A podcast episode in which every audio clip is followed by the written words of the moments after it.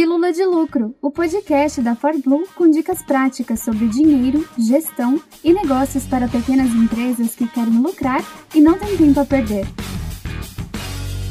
Cinco coisas que nos permitiram crescer de 17 para 81 pessoas totalmente home office em plena pandemia. Ao falar essas cinco coisas, eu estou simplificando demais, mas acho que já vai dar alguns insights sobre gestão de equipes e sobre liderança e sobre crescimento.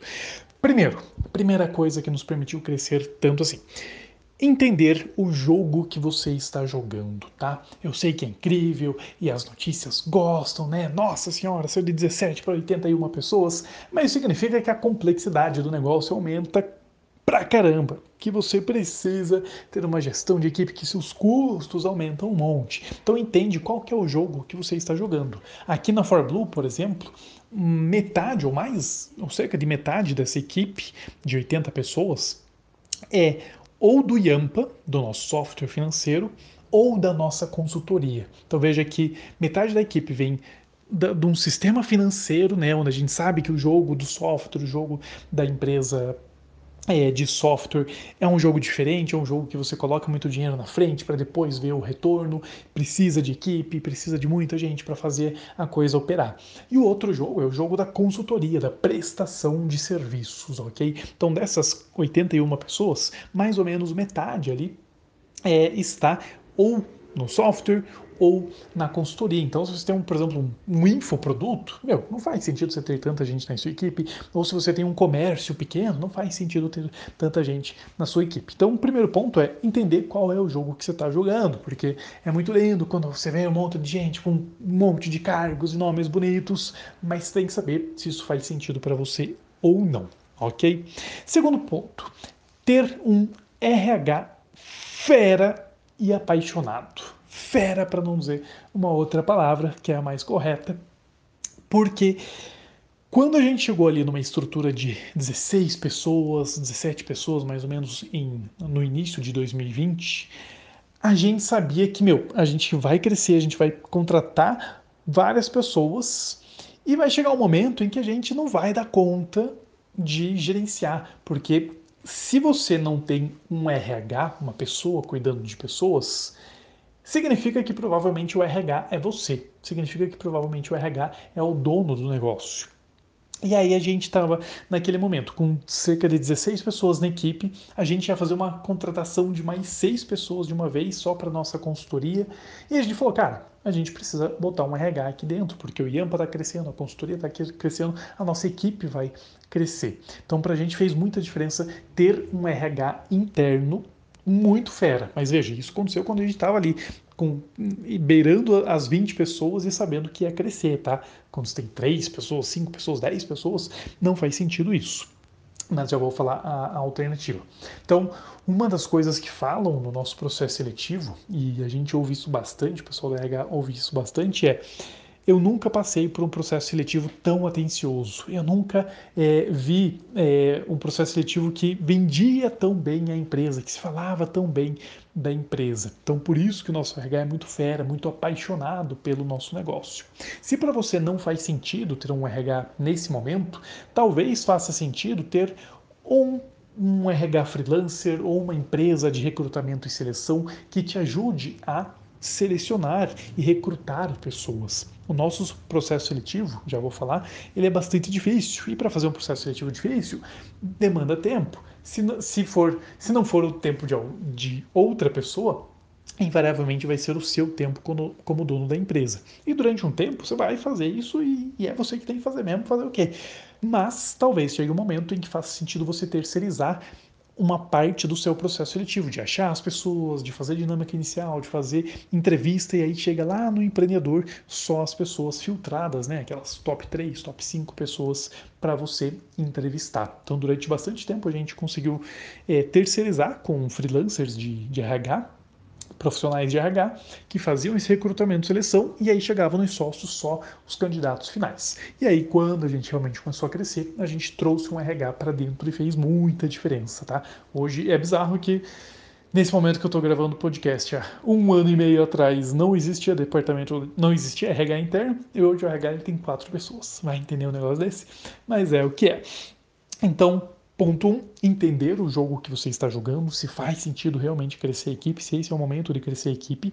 Dois, ter um RH fera e apaixonado pelo negócio, que venda o negócio, que realmente se motive em trazer os melhores colaboradores para dentro.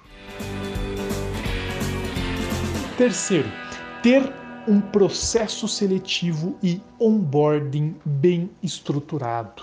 Eu não me aguento quando eu vejo um empresário que vai lá, olha o currículo do sujeito, faz uma conversa de 30 minutos e já contratou aquele sujeito. Meu Deus do céu, não, não, não nosso processo seletivo ele começa desde a primeira fase lá quando o cara vai se inscrever no processo tem todo um vídeo do Alex explicando a ForBlue tem um vídeo mó bonitão da ForBlue nosso é um vídeo de estudo de caso um vídeo de manifesto é, da ForBlue então ali ele já vê se ele se ele se sincroniza ali se ele bate o santo dele com o santo da ForBlue aí ele vai lá preenche um formulário online. A partir desse formulário online, algumas pessoas já não entram no perfil, outras pessoas entram. A partir dali, ele recebe uma prova online, onde ele vai responder, né? vai fazer um testezinho vinculado ao, ao trabalho dele. Ao fazer esse testezinho online, um monte de gente preguiçosa já não faz, um monte de gente faz mal feito, então você já tira vários candidatos. Muitas vezes a gente faz uma uma dinâmica de grupo, principalmente nas, nas vagas que tem mais pessoas, fazemos uma dinâmica de grupo aí, o RH vai lá, faz uma dinâmica também que faça sentido para a vaga e já elimina algumas pessoas. E aí sim faz uma entrevista individual com o RH até chegar nos sócios. Então veja quantas etapas tem para chegar nesse processo seletivo. E aí você vai dizer: "Pô, Renan, cara, mas minha empresa é muito pequena, não tem estrutura para isso". Deixa eu te contar. Lá em 2010, a Kaminsky Avalka Consultoria Empresarial, que era eu e o Alex sozinho, a gente já fazia o processo seletivo desse jeito. O processo seletivo era presencial e tinha dinâmica de grupo, e tinha um dia ali de processo seletivo, as pessoas tinham que fazer prova e passava por uma, às vezes duas entrevistas, tinha pelo menos três pontos fortes de contato é, no processo seletivo, tá? Mesmo sendo muito pequeno. Meu, faz o que as grandes empresas fazem da forma adaptada, da forma que é possível para você. Não faz o que as microempresas fazem, porque você vai continuar microempresa fazendo o que as microempresas fazem, ok? Então, ter um processo seletivo forte e ter um onboarding forte. Né? Um onboarding é quando a pessoa chega na empresa. Não pode chegar, olha, isso aqui é fulano, ciclano, aqui, e vai, joga. A pessoa não, tem que ter um treinamento, tem que ter uma recepção, tem que ter uma série de atividades que ela vai passar.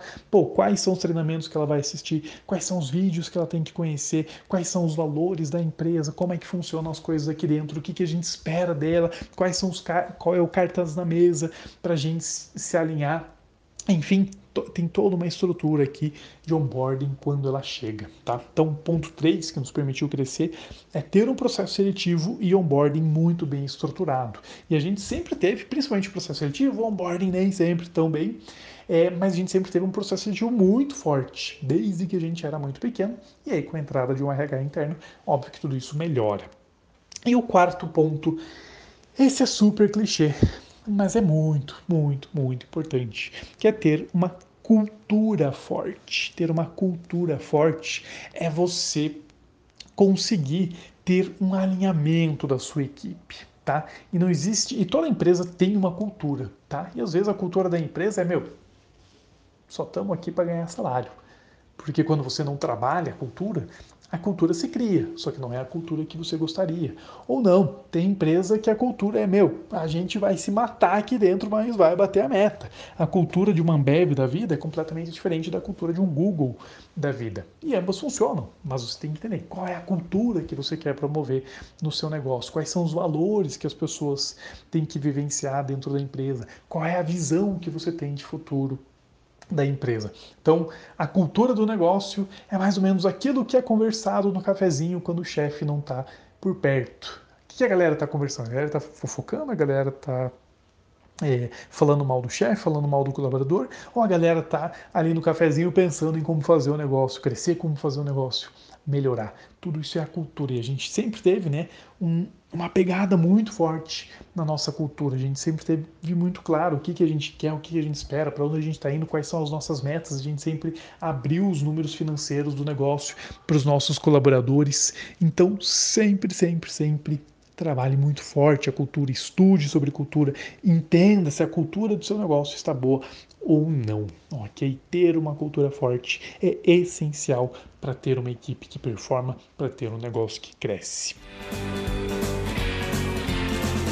E por fim, o quinto ponto que nos fez crescer é ter boas ferramentas e boas rotinas. A gente, aqui na ForBlue, nós somos uma empresa 100% online, 100% home office, ok? E sempre foi assim e provavelmente vai continuar sendo. Não tem previsão de se ter um escritório físico. Isso significa que a gente tem que adaptar, a gente tem que conseguir fazer reuniões pelo Zoom, a gente tem que substituir é, conversas, né, que normalmente seriam feitas individualmente, por às vezes um Loom, L-O-O-M, Loom é um vídeo onde você grava a sua tela e passa um recado e mostra alguma coisa que tem que ser feita, ou como fazer, onde você grava processos e tutoriais e deixa armazenado. A gente usa muito o Asana, A-S-A-N-A. Asana é um gerenciador de atividades, todo mundo usa o Asana, todas as atividades são delegadas pelo Asana. Se não está no Asana, provavelmente a pessoa vai esquecer.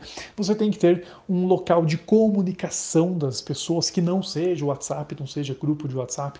A gente usa o Teams da Microsoft, Teams de Teams em inglês da Microsoft é, a gente usa quadros é, online virtuais, né? Por exemplo, se você tivesse uma sala de reunião, você estaria lá desenhando talvez uma prancheta, num quadro, sei lá. Aqui a gente usa o Miro, M-I-R-O, onde a gente consegue todo mundo visualizar a tela e ir colocando post-its e gerando ideias simultaneamente, enfim várias áreas aqui na ForBlue.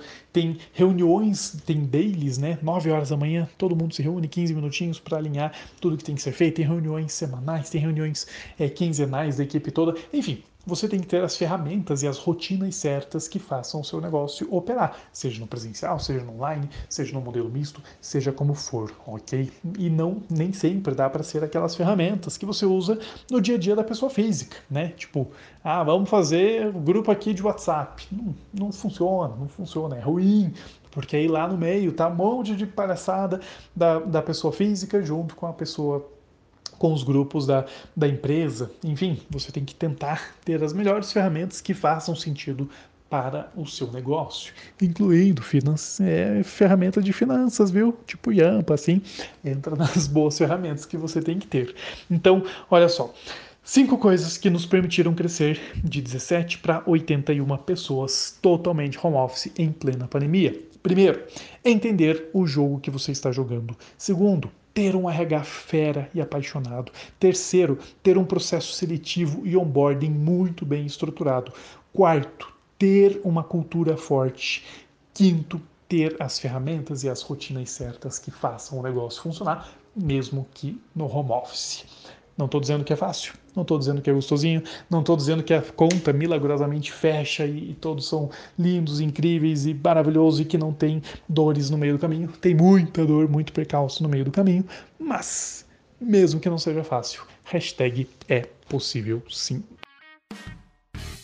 Essa foi mais uma Pílula de Lucro, produzida com amor pelos especialistas em finanças e negócios da ForBlue. Quer mais? Acesse forblue.com.br ou procure por ForBlue no Instagram ou no YouTube. Toda semana, novos episódios para você nas principais plataformas de podcast.